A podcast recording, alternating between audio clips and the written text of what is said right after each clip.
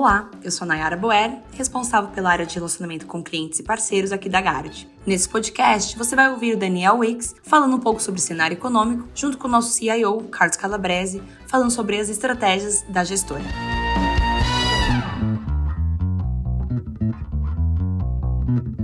Obrigado, Nayara. Boa tarde, gente. Começando aqui então com a parte de internacional. O mês de outubro foi marcado por uma continuidade dos movimentos que a gente já estava vendo bem fortes em setembro, né? Que no fundo é um movimento de aperto de condições financeiras. A gente viu a taxa de juros de 10 anos nos Estados Unidos subindo 36 bips depois de subir 46 né, no mês anterior, o S&P também caindo depois de uma forte queda em setembro. Isso tudo aí, parte foi revertida nesse começo de novembro, mas ainda assim, se a gente pegar a trajetória dos últimos meses, o que a gente vem é, observando, né? Um aperto nas condições financeiras que, em tese, né, à frente geraria um vetor aí de contração um, pelo menos um vetor contra é, a expansão da atividade econômica. Esse aperto nas condições financeiras, ele não só foi percebido ou vem sendo percebido pelo mercado, mas também ele começou a aparecer mais nos cursos do Fed, né? Não era para menos a taxa de juros aí atrás de 10 anos chegou até a bater ou a patamares próximos de 5% é, ao longo do mês anterior, voltou um pouquinho depois disso, mas permanece próximo a essas máximas recentes. E o Fed ele vem colocando no seu discurso mais recente, quando eu falo Fed, eu falo de diversos membros, é não só o Powell, mas a gente viu aí outros membros colocando esse ponto no discurso também ao longo do mês. E isso aí vem chamando bastante a atenção dos mercados nessa nova etapa aí do, desse fim de ciclo de alta de juros que a gente está nesse momento, né? Como que o Fed vem colocando esse debate no cenário atual? É, basicamente, né, o, o jeito que é, os membros do FONC vêm explorando isso é o seguinte: você tem essa alta de juros mais longos e basicamente você tem dois componentes que podem estar tá puxando essas taxas para cima. Por um lado, você pode ter uma expectativa de trajetória de política monetária, ou seja, de taxa de juros maior maiores ao longo do tempo. É isso aí é, deveria ser respondido com efetivamente né, com altas de juros do Fed. Por outro lado, você tem um componente dessas taxas de juros, né, que seria o prêmio de risco, né, o term premium, e seriam outros fatores alheios à necessidade de uma resposta de política monetária que estariam impactando essas taxas de juros para cima, né? O próprio Powell, em alguns discursos, ele levanta algumas hipóteses, como por exemplo uma menor demanda por títulos americanos, seja do Fed, né, com QT, seja demanda global, é uma surpresa com os dados econômicos de atividade que ao longo do semestre em geral surpreenderam para cima, entre outros fatores, como um neutro mais alto também. Isso aí estaria puxando esse term premium, né, esse prêmio para os investidores segurarem esses títulos americanos por um prazo mais longo. De certa forma que se de fato for esse componente que estiver puxando as taxas de juros para cima, isso aí estaria gerando um aperto nas condições financeiras, como a gente viu, que não exigiria uma resposta de política monetária do Fed, né? Ou seja, de certa forma, essa alta nas taxas, principalmente nas mais longas, que a gente vem vendo aí nesse semestre e que vem impactando outros ativos aí como o dólar, como a bolsa, é, elas gerariam um aperto nas condições financeiras que não exigiriam da contraparte do Fed uma resposta para isso, tá? Então o Fed ele vem colocando o debate nesses termos, como sempre pregando muita cautela pela volatilidade, pela incerteza que a gente vem vendo nos dados e nos mercados. Só que ele vem indicando que ele acredita mais nessa segunda tese, né? Como a gente pode ver aí é, no gráfico da direita, existem algumas maneiras de estimar esse prêmio de risco que não é fácil, né? Ele é uma variável latente, mas há indícios de que de fato grande parte dessa alta ou a totalidade dessa alta venha vindo desse lado aí. E é mais ou menos a linha de argumentação que o Fed vem seguindo até para justificar as suas últimas decisões de juros que foram pausas, né, inclusive na semana passada. Porém, a gente apresenta ou, ou acredita que pelo menos parcialmente tem uma explicação alternativa para esses movimentos, que no fundo o que a gente vem observando na economia americana, botando mais em perspectiva aí nos últimos meses, até desde 2022, é, são sintomas de uma economia que vem observando um juro neutro mais alto mesmo, né? E que sintomas são esses, né? A gente vê, assim, surpresas de atividade recorrentemente positivas, às vezes bem positivas. É, isso a gente vem, vem, observando, vou mostrar mais adiante, mas o próprio PIB, divulgado duas semanas atrás, é, veio nessa linha ao longo do, do, terceiro trimestre. Né? Por trás dessa alta do juro neutro que a gente acredita que no mundo pós-pandemia vem vindo nessa direção, a gente acredita muito que tem é, um papel relevantíssimo do fiscal, da política fiscal americana, cuja trajetória de gastos, como a gente pode ver no gráfico da, da esquerda, né, foi acelerada aí, principalmente com o que aconteceu no mundo pós-pandemia. Né? Se a gente voltar um pouquinho no tempo, relembrar, foram feitos pacotes historicamente altos, da ordem de trilhões lá nos Estados Unidos, para é, impedir que gerasse uma recessão econômica muito forte na economia americana. E, de certa forma, isso aí se refletiu num aumento muito grande de gastos. Como esse aumento né, nem de longe foi acompanhado né, pela, por um aumento de receitas, a gente vem vendo aumentos nos déficits americanos cada vez maiores. Né? Não só o nível de gastos americano ele atingiu patamares novos aí mais elevados, como assim, a gente também não vê nenhum nenhuma perspectiva de mudança no curto prazo do, do mindset da política fiscal dos políticos americanos e, de certa forma, do mundo como um todo, com esse é, crescimento das demandas sociais. A gente não vê nada no curto prazo que possa inverter essa trajetória, de modo que a tendência é cada vez mais uma política fiscal atuante, um Estado maior, pelo menos nesses próximos anos, de modo a intensificar esses problemas que a gente vem vendo. É isso para a gente se torna ainda mais mais relevante, né, quando a gente olha como no gráfico da direita, é que essa política fiscal altamente expansionista, ela vem ocorrendo desde a pandemia,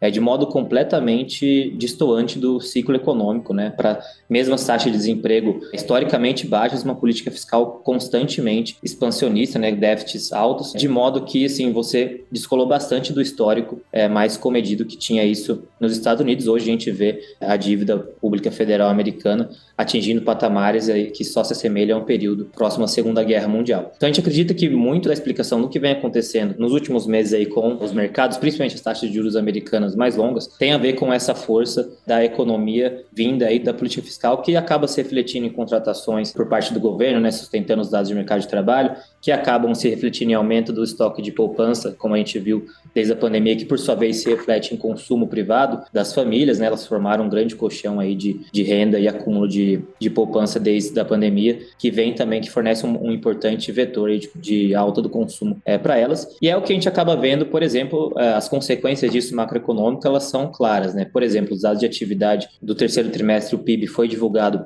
é, há duas semanas atrás e mostrou exatamente isso, né? Uma economia que volta acelerar, puxada aí pelo consumo privado, né, contribuindo em quase metade dessa forte alta de 4,9% do PIB. Assim, a gente já está, querendo ou não, um ano e meio à frente no ciclo de aperto monetário e a gente viu uma economia que na margem anualizada cresceu 4,9%. Né? Então, constantemente esses dados vêm surpreendendo para cima, de principalmente de consumo americano, e a gente acredita que é apenas um, um dos reflexos de toda essa política fiscal expansionista, todo esse mindset dos políticos, como eu falei, né? é um, uma onda ao redor do mundo, mas também vem se refletindo Estados Unidos, que desde a pandemia foi um dos países envolvidos que mais gastaram aí com, por parte do governo em termos de porcentagem do PIB. E a gente vê isso, é uma, uma das maneiras de se refletir, é nessa, nesse excepcionalismo americano que vem é, dominando todo ano aí praticamente de 2023, né? Quando a gente compara, principalmente pensa em China, zona do euro, dados de atividade aí que mostram uma cara muito, muito menos aquecida do que mostra os Estados Unidos hoje, né? E outras consequências acabam se dando no mercado financeiro, né? Por exemplo, a gente vê aí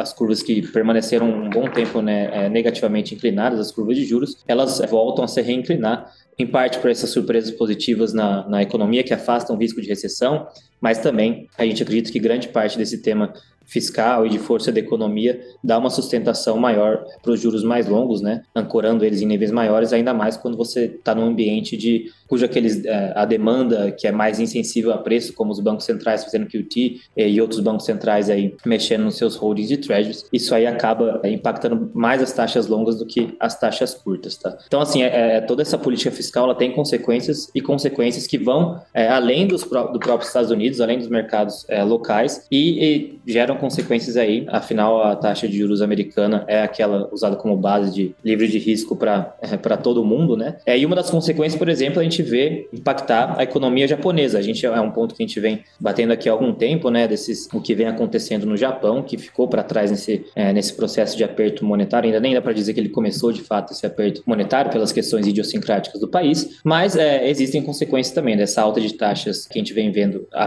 nos Estados Unidos, né? Desde o início lá de 2021, com as taxas do Japão subindo muito menos, acabam gerando, gerando um grande diferencial de juros que, por sua vez, impacta a moeda, né, que também está em patamares historicamente desvalorizados aí o ien japonês e, por sua vez, acaba impactando a inflação local. Isso se junta a uma dinâmica uh, interna também, né, de um país aí que vem experimentando pela primeira vez em décadas um, uma inflação, seja de preços ou seja de salários, e, por sua vez, vem provocando constantes revisões para cima nas expectativas do BOJ. Tá? Então, aqui é outro exemplo de como essas taxas globais dos Estados Unidos elas impactam outras economias. A gente mostrou, traz aqui um case que a gente vem falando há um tempo e acredita aí que o BOJ ele deve continuar nos próximos meses normalizando sua política monetária. Algumas semanas atrás a gente teve, semana passada na verdade, a gente teve o BOJ que, se, que mais uma vez tomou um passo nesse sentido, né? Ele acaba, praticamente acabou com o teto da banda do Yield Curve Control e centrou a, a banda que era em zero foi para 1%, está liberando cada vez mais esse, controle da taxa de juros mais longos. É, em breve a gente acredita aí que passadas as negociações né, é, salariais aí da primavera que ocorrem no início do ano que vem, deva ser iniciado o processo de saída dos juros negativos lá também. É, e com isso, assim, essa parte de internacional foi sensacional. Eu passo aqui para o Luiz Menon falar a parte de Brasil.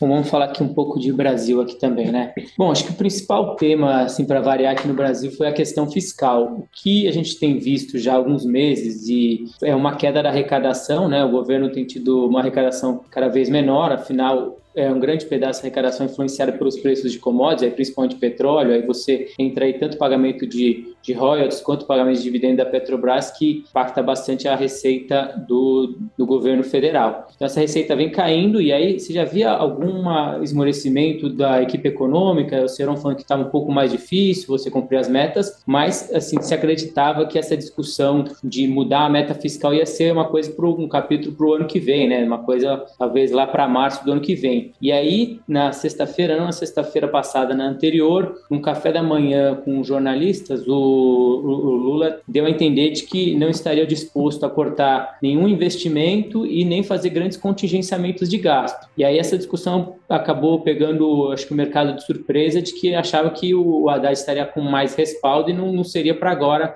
essa discussão de revisão na meta. Na sequência, a gente teve uma entrevista do Haddad que era para falar dos novos membros do, do Copom, porém, na, a grande preocupação na, na entrevista era sobre essa meta fiscal e ele também não fez nenhuma afirmativa muito clara de continuar perseguindo essa meta de déficit zero. Então, assim, qual que é o principal problema de você já rever essa meta agora? Acho que o mercado como um todo já, já colocava para o ano que vem um não cumprimento dessa meta, né? um déficit de 0,7, a gente já tinha um pouco acima, 0,8, mas, assim, nesse 0,8 você acreditava que o governo iria fazer, assim, não um grande corte de gasto, mas algum corte, né? Você iria ter algum ajuste ali, mas aí se o governo não está disposto a nada, logo de cara já quer rever essa meta, você piora a expectativa para o ano que vem, talvez 20, 30 bi de de déficit a mais, né, ficar uma coisa mais perto de 1%, e aí, além disso, você acaba tendo um grande problema de credibilidade na política fiscal. Afinal, a gente antes tinha o, tinha o teto de gastos, né, que querendo ou não, se olha aqui no gráfico da direita, permitiu uma certa, um gasto relativamente constante, afinal você só corrigia ele pela inflação, e aí você, claro, teve a pandemia, que foi um choque, mas aí depois disso, algumas mudanças no teto que shiftaram um pouquinho para cima, mas assim, ainda assim era uma trajetória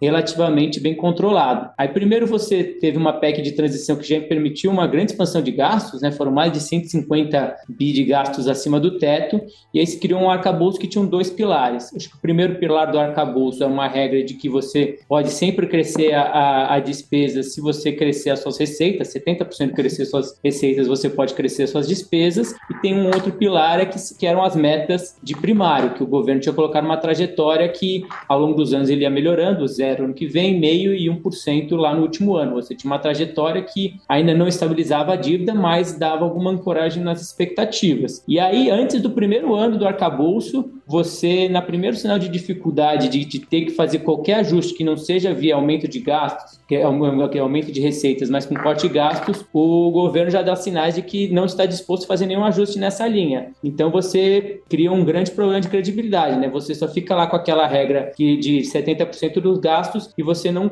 não, não coloca um cenário de que, tudo bem, o governo não vai cumprir a meta, mas ele tinha uma série de gatilhos que ele teria que cumprir se ele não tivesse cumprindo essa meta. Seja um, no ano seguinte um uma, uma trajetória de crescimento menor, seja uma vedação para aumento de funcionário, criação de, no, de outros gastos, e o governo está disposto a fazer nenhum ajuste via corte de gastos. Então você tem um problema ali na trajetória fiscal, né? Você olha aqui no, no, no, gráfico aqui, a nossa projeção, se o governo cumpriu de fato, não contingencia nada e colocar tudo que já está no projeto de lei do orçamento, você vai continuar numa trajetória crescente. Ano que vem também vai crescer mais de 100 bi de aumento de gasto real no ano que vem. Isso, ou seja, são dois anos seguintes e a, e a receita não tem acompanhado, ainda mais que é difícil você fazer esse aumento de carga no Brasil, com um, assim, as medidas que o governo vem propondo não têm é, respondido na mesma medida, né? Então, acho que isso gerou uma grande confusão no mercado e aí, assim, principalmente as taxas mais longas reagiram aí a essa, esse aumento de percepção de risco fiscal. E aí, como que fica o Banco Central nesse, nesse mundo de um fiscal pior, né? Se por um lado, se não fosse essa parte fiscal, a gente teria um vetor muito positivo que é a questão da inflação. Primeiro, a gente teve uma melhora importante na parte de núcleos de inflação inflação, que vem desacelerando aí na margem. Aí existia uma dúvida importante se os serviços também iam desacelerar. E aí o que a gente tem visto primeiro com essa inflação corrente de 12 meses acelerando, ajudando na inflação de serviços. E aí na margem, essas, mesmo serviços subjacentes, que seria a última coisa que iria desacelerar a inflação, já está chegando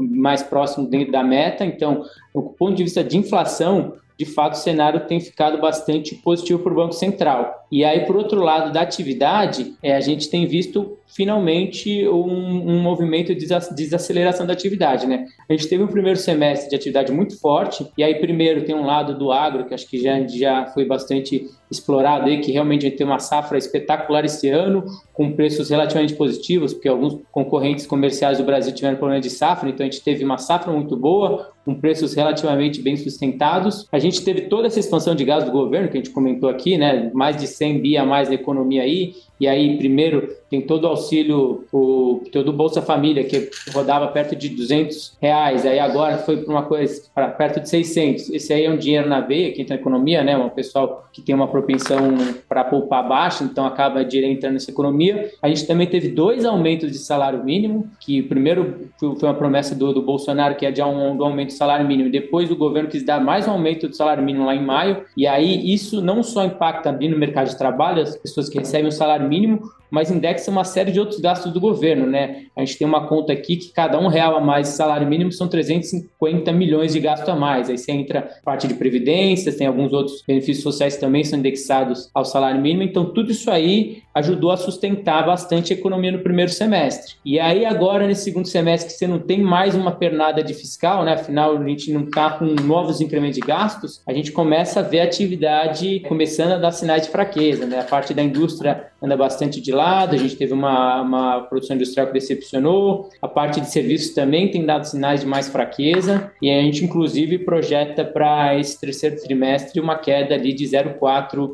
do tri contra tri do, do PIB. Então, a atividade tem desacelerado, a inflação tem uma, vindo com uma cara boa. Então, se você isolasse todo o resto, você teria, a gente estaria começando a falar no Banco Central de possibilidade de acelerar o corte de juros. Como a gente tem esse fiscal que já que ele já coloca como um risco, e ele ainda não até pesou muito nessa nesse último comunicado esse fiscal, porque ainda não é uma coisa oficial de que vai mudar a meta. E todo parte do cenário externo que acho que a gente já explorou no começo da apresentação, essa abertura de taxas, acho que o Banco Central se sente no momento que ele, ele até acha que deve continuar cortando juros, mas ele ele coloca muitas vezes a questão da cautela. Ele fala assim, muitas vezes preocupação com o cenário interno, como que isso vai impactar, como que esse novo mundo é, impacta emergentes. Ele viu um caso do, do Chile que começou cortando juros muito rápido e aí já desacelerou duas vezes o pace de corte, porque a moeda lá sentiu muito. Então, ele tem colocado muito essa questão de cautela. Então, por isso que a gente acredita que o BC vai seguir cortando, mas nesse pace de 50, e aí a gente até revisou uma Selic terminal de 9 para 9,5, porque a gente acha que o cenário vai estar desafiador,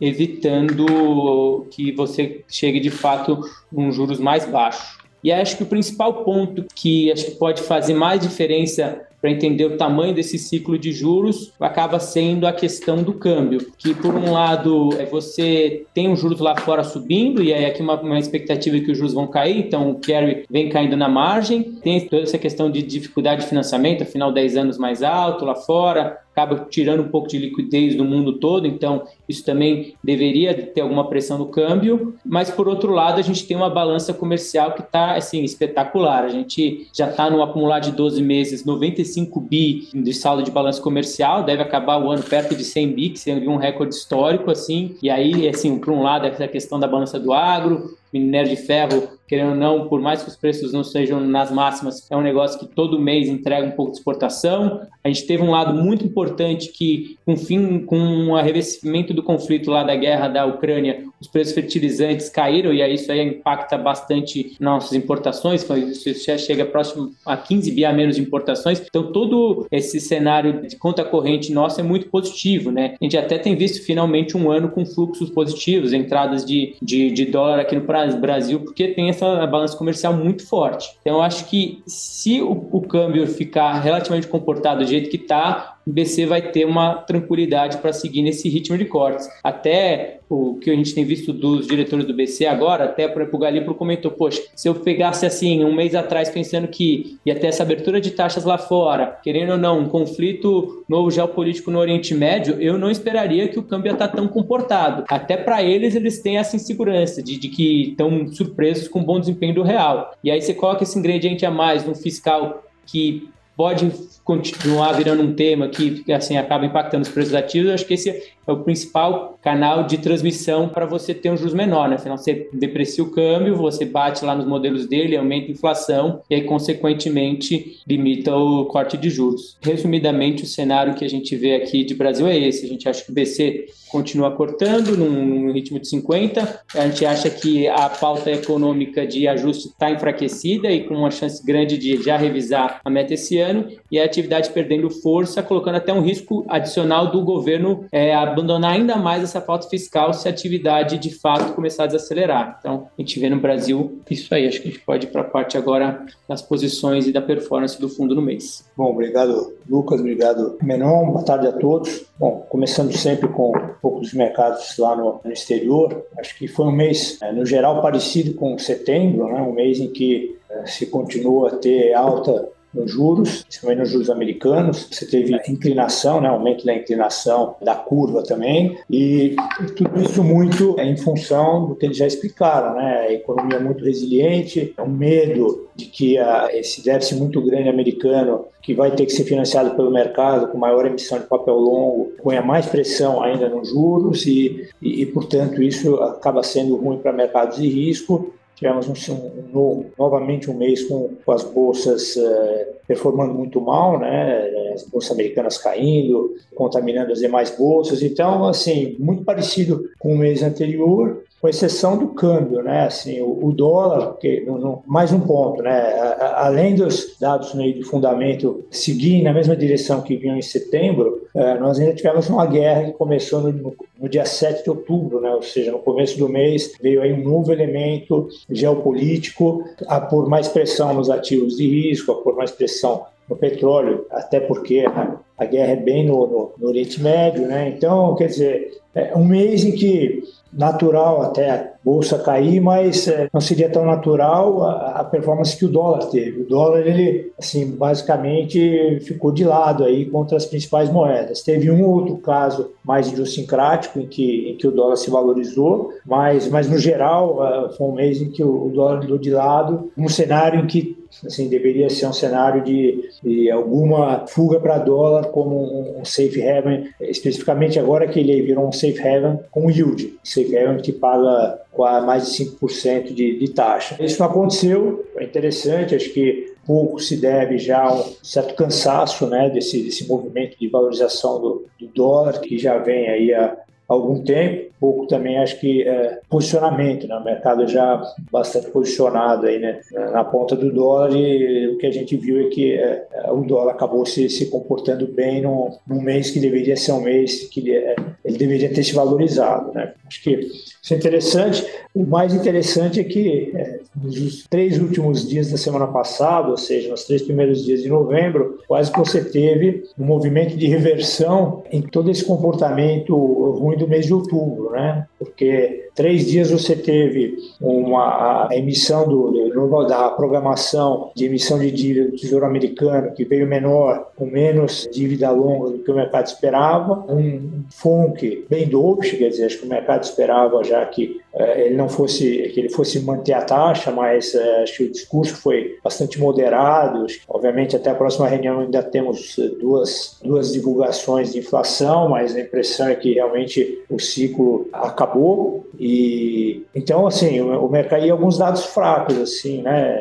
Não desastrosos, mas desaceleração no ASM, uma desaceleração no mercado de trabalho, aumento do desemprego, é, tudo assim na medida que, que assim, não, não, indica uma, uma economia que colapsa, mas indica realmente uma economia que desacelera. E isso foi muito bem recebido pelo mercado e a gente aí em três dias teve uma queda muito forte das taxas de juro que, que subido ao longo do mês todo, uma alta forte da bolsa também recuperando boa parte das perdas do mês e, o dólar aí, apesar de não ter ganho ao longo do mês, apanhou bastante em relação às demais moedas, né? Então é, quase que nem vale a pena falar tanto de outubro, dado que é, é o cenário em três dias é, se reverteu, se reverteu bastante. Agora que a gente está num, num, momento aí de uma certa, é, acho que agora você é, tirou o exagero de, de, dos meses de setembro, outubro, é, trouxe para um nível um pouco mais equilibrado e agora passamos aí a, a ver quais são os, os, próximos dados, né? Se esses dados de inflação, mais dois, é, essas duas divulgações antes da próxima reunião, vêm de uma forma dentro da expectativa, para que ele fique aí nessa, nessa nova política de segurar os juros nesse nível por um tempo mais longo, mas dando fim ao,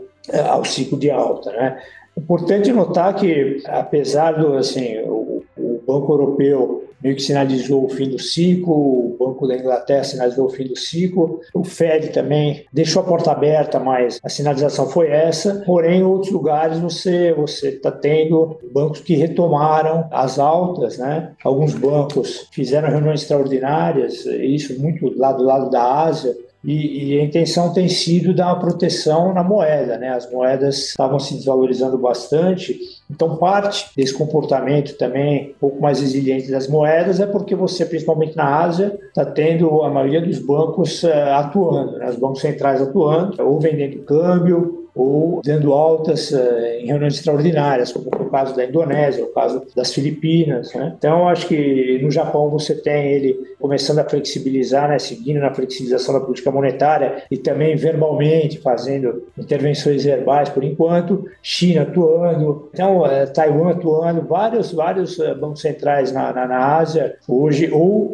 na política monetária, ou diretamente no mercado de câmbio, tentando evitar depreciações exageradas nas suas moedas. Né? Então, acho que isso ajuda a explicar um pouco também esse comportamento mais resiliente das moedas em relação ao dólar. Bom, vindo para as nossas posições, eh, também aqui o, vamos dizer, os resultados foram parecidos com o mês anterior, com exceção da, do juro local que, que foi pior, e eu vou comentar ele mais para frente, mas acho que na parte de, de juros lá fora, continuamos aí colhendo uh, resultados na posição de, de inclinação do 2 com 10, né, a posição que segue, ela em algum momento chegou a ser reduzida, uh, agora a gente voltou a aumentar um pouco essa posição. A posição tomada no juro de 10 anos do Japão segue, né, ela, quando estava mais, mais quente, o pós, uh, pós-flexibilização, após, o pós-reunião do Banco do Japão, a, curva chegou a, a, subir até mais onde ela está agora, chegou aí a quase 10 pontos acima do que está, mas acho para nós essa, essa é uma posição a, que, que fica, uma posição estrutural e aos poucos o, o Banco do Japão ele vai, vai deixar, não, não tem jeito, enquanto a taxa no, no resto do mundo tiver nos níveis atuais, a taxa do Japão vai ter que, que acompanhar e eles vão trabalhar só nessa velocidade, né? Caso contrário aí quem vai ter que andar muito é a moeda e eles já estão rodando com uma inflação bem acima da meta, eles têm certa dificuldade em admitir isso, mas eles mesmos na, na mesmo na reunião, na reunião deles é, soltaram as projeções e as projeções foram todas corrigidas para cima para esse ano, para o ano que vem e Sim, uma outra coisa estranha do Japão é que o governo anunciou um pacote de 115 bilhões de dólares para ajudar a população a passar por essa alta no custo de vida. Então, de novo no Japão, né, ao mesmo tempo que o Banco Central fala, poxa, vou continuar aqui com a minha política monetária muito flexível porque não estou convencido que essa inflação uh, veio para ficar, né, no nível que eu quero. E, e, do outro lado o governo falando, poxa, vou ter que ajudar a população a lidar com essa alta no custo de vida. Então, coisas do Japão, mas a posição segue. E a terceira posição que ajudou o nosso resultado de, de juros lá fora foi a compra do, do break-even eh, de um ano na inflação americana. Né. Essa taxa chegou a a bater nos 2,65, voltou bem recentemente, é, principalmente com petróleo. É um, é um, é um mercado ativo que acompanha muito de perto o que acontece no mercado de petróleo. A gente agora é, tinha reduzido a posição, está começando a, aumentar de novo nesse nível, veio para 2,30, depois de ter batido 2,65. Então, acho que no, no juros segue assim, nada muito novo, seguimos com as, com as posições quase que a gente tinha e são posições que a gente gosta e, e que seguem. Né? Nessa linha de juros em, em outras moedas, acho que vale comentar o cupom, que foi um mês, né, fechamos no mês passado sem posição direcional, muito assim, valor relativo entre alguns vértices, mas é, a posição tomada em relação à, à posição, à curva americana, né, ou seja, toda a nossa curva de cupom, ela está ela tem a contraparte da posição contrária lá fora, ou seja, está tomado aqui aplicado lá fora, e isso acabou gerando algum, algum resultado aí é, positivo, né? É, mas ao longo do mês a gente veio voltando a construir uma posição direcional, na verdade, uma posição de curva, está no tamanho razoável agora, né? Então temos aí um, uma posição de, de steepness, né? de inclinação entre a parte curta e a parte um pouco mais longa da curva, mas continuamos além dessa dessa, dessa posição de curva é, em relação à curva americana lá fora e também continuamos com o nosso flatness longo que já tem agora um tamanho bem menor, mas é uma posição que, que continua aí. E assim vamos seguindo com, com o cupom ajudando a compor o, o, o, resultado do fundo. Terceira parte assim que tem a ver com lá fora foi, foi a, a parte de moedas, e aí eu diria que é, moedas, no final o resultado veio mais do, do, real, né, do dólar real, que das outras moedas. Lá fora a gente é, ganhou dinheiro no, no, franco suíço, ganhou dinheiro no par de Taiwan contra a rúpia indiana, perdeu um pouco na Coreia e no Japão, o net deu um pouquinho positivo nas moedas, um pouco mais positivo no, no dólar real. A posição foi um pouco alterada, quer dizer, no dólar real a gente continua comprado em dólar. A gente acha que, assim, aqui no Brasil, e assim, tem mais a ver hoje com, com a nossa posição de pré, né? Mas acho que assim, o mercado é, de pré ou o Banco Central mudar um pouco o que a gente acha que é o, o caminho que ele que ele deve, deve trilhar de cortes subsequentes de 50 vezes, seria uma, assim, um, algum tipo de estresse no mercado cambial. A gente até não acredita, como ele mostrou, com o fluxo comercial com uma balança tão forte. Mas, enfim, Seria por aí, eu acho, o sinal que poderia levar o, Banco Central a mudar o approach. Então, a gente continua mantendo essa posição comprada de dólar contra o real, mas contra isso a gente tem reconstruir a posição de México, né, vendido dólar contra o peso mexicano. A gente tem mais duas posições pequenas comprado em, em euro, comprado em, em dólar australiano. Aumentamos um pouco esse nosso idiosincrasia, nosso, nossa opinião, é um trade de, de carry mais um componente de hedge geopolítico, que é a compra da, da rúpia indiana contra o, o dólar de, de Taiwan. Essa posição vem dando um bom resultado e, e, a gente aumentou um pouco ela, porque a gente, a gente gosta, gosta bastante dela. Depois, aí sim, entrando no, no mercado de pré, assim, além de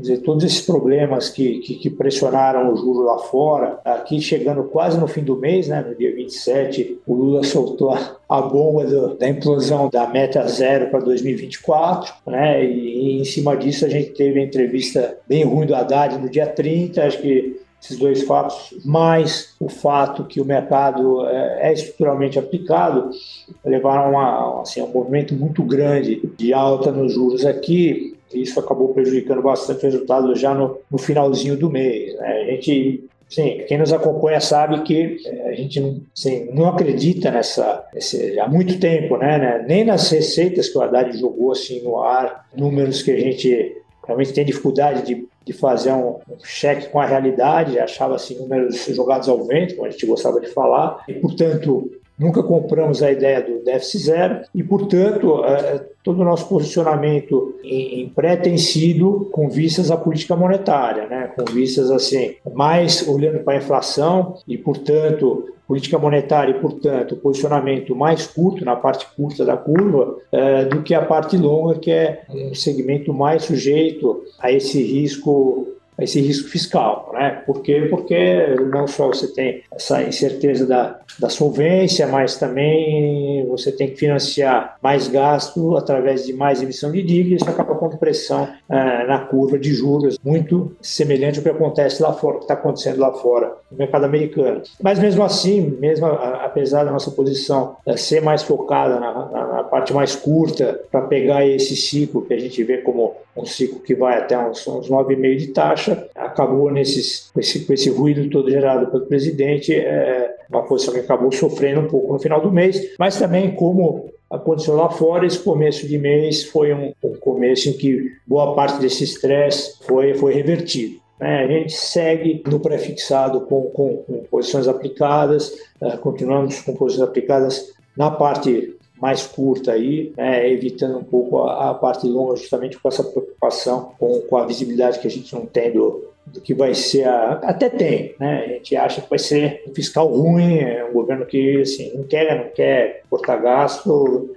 gasto é vida e, e vamos nessa. O Congresso não vai ficar na frente, então a parte longa eu acho que assim, vai estar muito sujeito a, a esse tipo de ruído. Né? Na parte de o pré, assim, ele, ele meio que ele ele responde por metade do resultado negativo aí da, da, renda fixa, a outra parte veio das Bs, né, da carteira de Bs, a gente tinha um pequeno direcional que também sofreu, as Bs abriram até mais que o pré, assim, foi, foi um negócio muito forte, quando você tem uma, um risk-off, né, uma versão a risco, as Bs é um mercado que fica um pouco mais bagunçado, né, então seja no valor relativo que a gente tinha, seja no direcional, foram, foram assim, resultados muito ruins, e aqui a gente realmente, diferente do pré, a gente deu uma boa limpada na carteira, é, diminuiu muito a parte de valor relativo, tirou o direcional, hoje tem ali uma inclinação na parte média da curva, só pequena, mas a ideia é continuar limpando esse, esse livro. Acho que se a gente vai entrar numa fase de ruídos, de ruídos relativos a fiscal, etc. Esse, esse mercado ele tende a, a, ser um mercado um pouco mais bagunçado aí quando, quando você tem movimentos de, de risk-off, né, de estresse. Então, e, e finalmente, é, a parte de bolsa, né, que eu acho que tinha comentado, a gente tinha posição comprada no, no mês passado, no, no nível de 116 mil, esse mês a gente aumentou um pouco essa posição, dado que a bolsa também foi buscar lá o 112, que tinha um pouco a gente tinha um pouco como target, comentamos isso aqui. Agora ela está ela tá voltando, mas também é, é um pouco aquele negócio. A gente tem a dificuldade de ver ela indo acima de, sei lá, 123 mil, alguma coisa assim. Então, é, o plano de voo é realmente, se ela continuar buscando níveis mais altos, a gente ir paulatinamente é, reduzindo essa posição. E, e, parte do que se perdeu na bolsa aqui foi é, compensado por ganhos na, no mercado lá de fora, né? principalmente nas nossas arbitragens com, com volatilidade, elas funcionaram bem no mês passado. Assim, compensaram quase metade do que a posição local perdeu.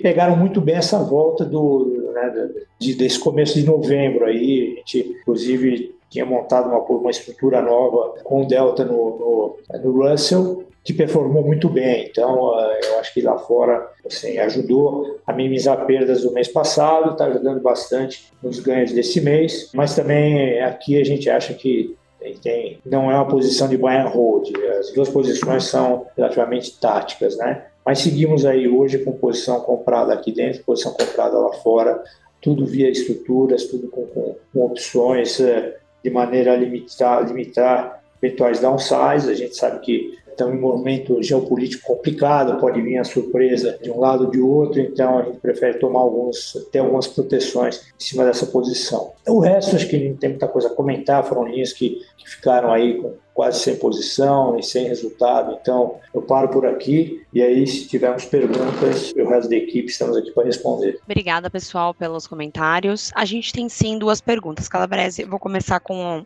primeiro aqui para você sobre qual é a leitura da atual gestão do Tesouro Nacional. Se temos preocupações ou oportunidades com o perfil da dívida, leilões semanais de títulos. Olha, eu acho que assim, o Tesouro ele vai tendo que enfrentar essa situação, não é uma situação eh, agradável, né? Quanto mais déficit você tem, mais você tem que emitir. Em momentos que o mercado está estressado, isso fica mais difícil. Então, normalmente o que ele faz é reduzir o tamanho dos leilões. Se a gente olhar percentual de, de, de Bs hoje na dívida já está bastante grande, né? Está tá em 38%, então ele, assim, o pré foi diminuído, o pré no final acaba trazendo mais risco para o mercado do que as Bs, mas uh, acho que está sendo compensado pelo tamanho, mas acho que tem momentos, né? Acho que é, assim, tem momentos em que o mercado exagera e mesmo ele pondo valores menores, tem oportunidades nesses, nesses leilões. Mas acho que ele diminuiu um pouco o colchão, ele vai ter trabalho para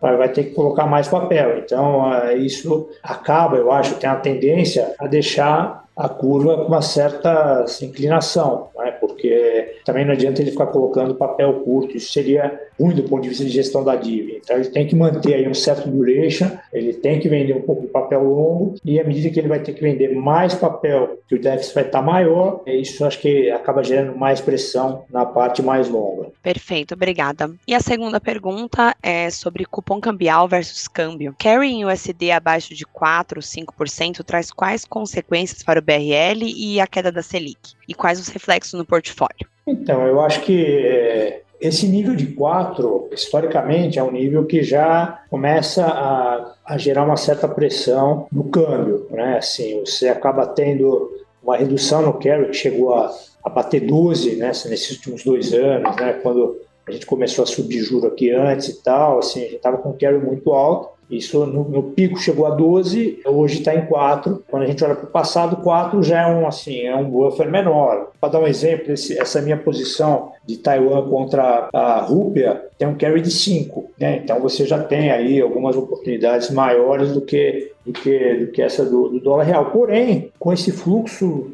gigantesco comercial, acho que isso acaba sendo compensado, né? Você tem um menor carry e a gente vê o fluxo financeiro não tem sido positivo, tem mais, mais o comercial compensa isso. Então, eu acho que isso um pouco que ajuda a explicar por que que apesar do carry mais baixo, o real ainda continua tendo um comportamento bastante bastante sólido. E quando a gente olha aí o sell side das principais casas lá de fora, globais, é, o real aparece sempre como uma das primeiras opções de investimento, justamente porque ainda tem é, é um carry um carry out. Então, assim, meio que é uma posição que foi reduzida e está sendo agora recomendada de novo por quase todas as casas, que é, é comprar o, o, real, comprar o México, comprar o florim húngaro, que são é, moedas com, com, hoje com o carry mais alto aí. Até usar sul-africano está sendo recomendado também. Então vai tudo um pouco de momentos de mercado, se o mercado tiver menos volátil, tiver um pouco mais construtivo, as operações de carry voltam e isso ancora a moeda. Para nós, assim, o, eu te falei, a gente tem na parte do cupom uma posição de valores assim, de curva, né? Então, o que a gente está tá esperando é, é que a curva um pouco mais longa abra em relação à parte ao segmento mais, mais curto. Então, eh, esse 4% não, em relação à nossa posição não nos afeta. É, em relação à posição de moeda, é, como eu falei, a gente tem um pouco de dólar real, né? então fica um pouco mais barato para nós é, carregarmos essa posição. Né? Quase que o hedge de várias posições que nós temos é feito nesse dólar real, que não tem sido um, um bom hedge esse ano, eu, eu admito, mas de qualquer forma é um hedge que agora está mais barato. Quanto menor o carry, mais barato, é, isso fica essa posição aí para colocar como, como um hedge aí é, no nosso patrimônio, no nosso portfólio. Perfeito. Essa foi a última pergunta. Obrigada pelas respostas, obrigada pela explicação de todos vocês. Agradeço também a participação dos nossos investidores. Lembrando que esse conteúdo fica salvo, fica gravado no nosso YouTube. Quem quiser acessar posteriormente também vai estar à disposição. Precisando de algo tendo alguma dúvida, que nosso time comercial está à disposição também para ajudá-los. Obrigada a todos e até o mês que vem.